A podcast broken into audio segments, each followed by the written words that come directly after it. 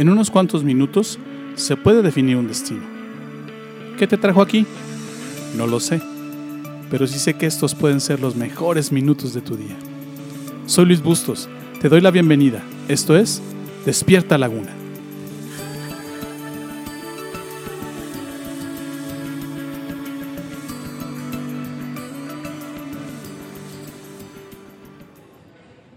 Pablo decía en Filipenses 4:12, sé vivir con casi nada o con todo lo necesario.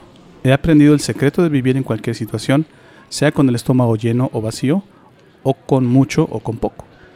Él usa la palabra secreto para referirse a su fórmula secreta, para poder vivir en cualquier situación económica. ¿Cuál es esa fórmula secreta? En Filipenses 4:13 la revela. Pues todo lo puedo hacer por medio de Cristo, quien me da las fuerzas. Su gran secreto es que Jesús le daba las fuerzas para hacerlo. ¿Qué cosas enseñaba Jesús? ¿Cuáles eran las cosas que Pablo aprendió de Jesús para el manejo de sus finanzas? ¿Qué cosas hacía Pablo que le permitían tener poder económico para hacer su labor? En esta serie te estoy mostrando cinco de las enseñanzas básicas que Pablo aplicaba en su vida financiera y que aprendió directamente de Jesús. En esta serie te estoy enseñando el secreto de cómo puedes obtener poder económico cuando sigues los secretos que encierran las enseñanzas de Jesús. El cuarto secreto que Pablo conocía para tener poder económico es este. Aprende a tener una mente multiplicadora como la de Jesús. Hay una historia muy interesante en donde puedes ver cuál era la postura de Jesús acerca del espíritu que debes tener en cuanto a las finanzas. Esta historia está en Mateo capítulo 14 versos del 13 al 21. Déjame te la leo. En cuanto Jesús escuchó la noticia, salió en una barca a un lugar alejado para estar a solas.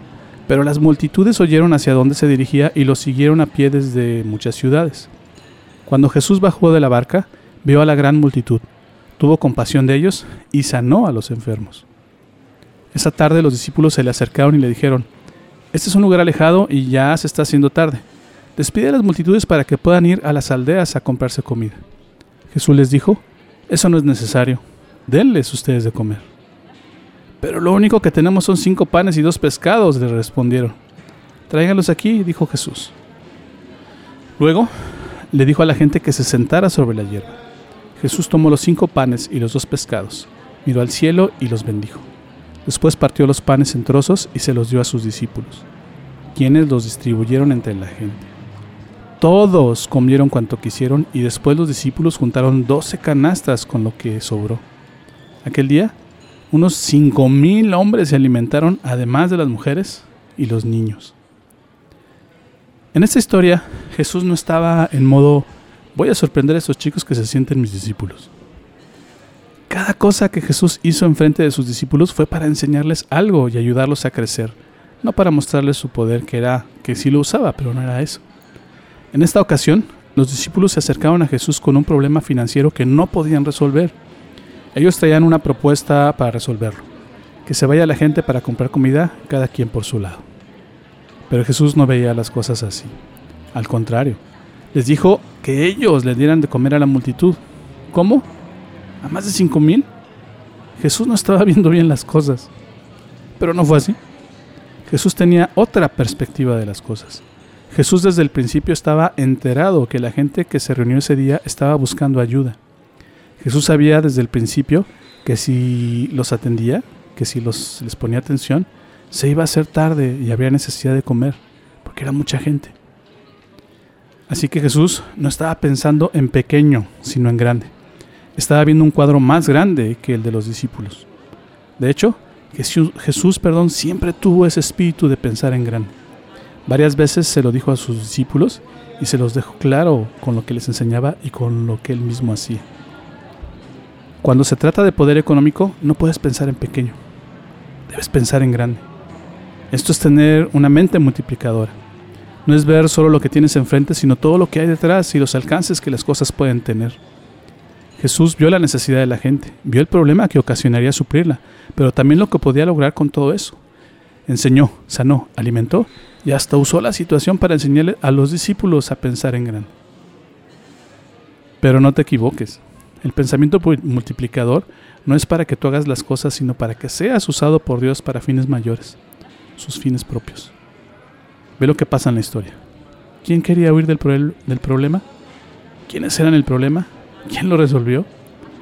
Lo que Jesús usó fue la intención de los discípulos. Alguien puso en la mesa lo que tenía y eso fue lo que Jesús multiplicó. Solo se necesitaba que alguien se desprendiera de su lonche. Solo se requirió que alguien pensara, no es mucho, pero de seguro Jesús puede hacer algo. Así es como funciona el poder económico de Dios. No se requiere que tengas mucho, sino de que quieras hacer algo. La mentalidad multiplicadora sabe esto, sabe que Dios multiplica y de manera exponencial. En el 2003 estuve presente en el lanzamiento en español del libro Una vida con propósito de Rick Warren en la Ciudad de México. De hecho, estuvo su autor y tengo una copia firmada por él. Ese libro, el autor lo hizo con la esperanza de poder llegar y ayudar a las personas a encontrar su camino a Dios. El libro en cuestión de semanas se convirtió en bestseller y ha llegado a tantas personas que ni el autor se imaginaba que pudiera alcanzar.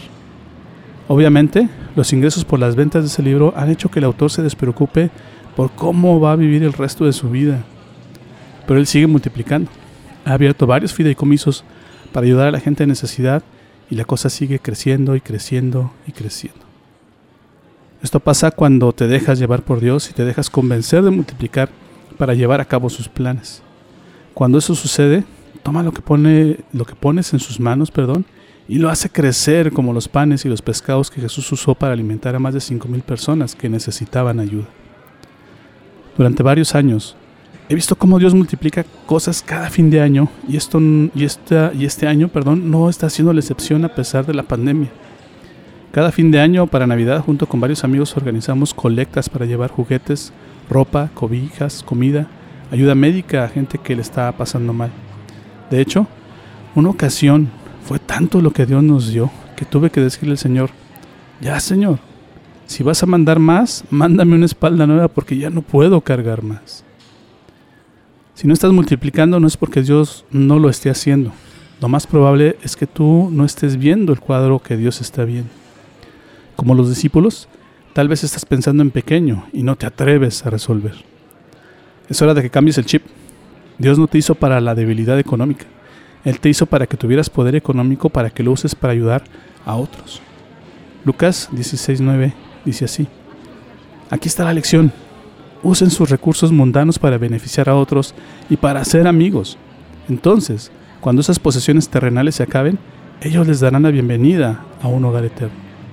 Y Mateo 6, 19, 21 dice también, No os hagáis tesoros en la tierra donde la polilla y el orín corrompen y donde los ladrones perdón, minan y hurtan, sino haceos tesoros en el cielo, donde ni la polilla ni el orín corrompen y donde los ladrones no minan ni hurtan porque donde está vuestro tesoro, ahí estará también vuestro corazón. El cuadro que Jesús quiere que veas está más allá de este tiempo y de este lugar, pero al mismo tiempo está en las personas que tienes a tu lado y que necesitan en este momento lo que tú tienes. No te preocupes si no es mucho, Dios lo hará rendir y hasta te va a sobrar. Pensar así es, es pensar en tener una mente multiplicadora. Ahí es donde debe estar tu corazón.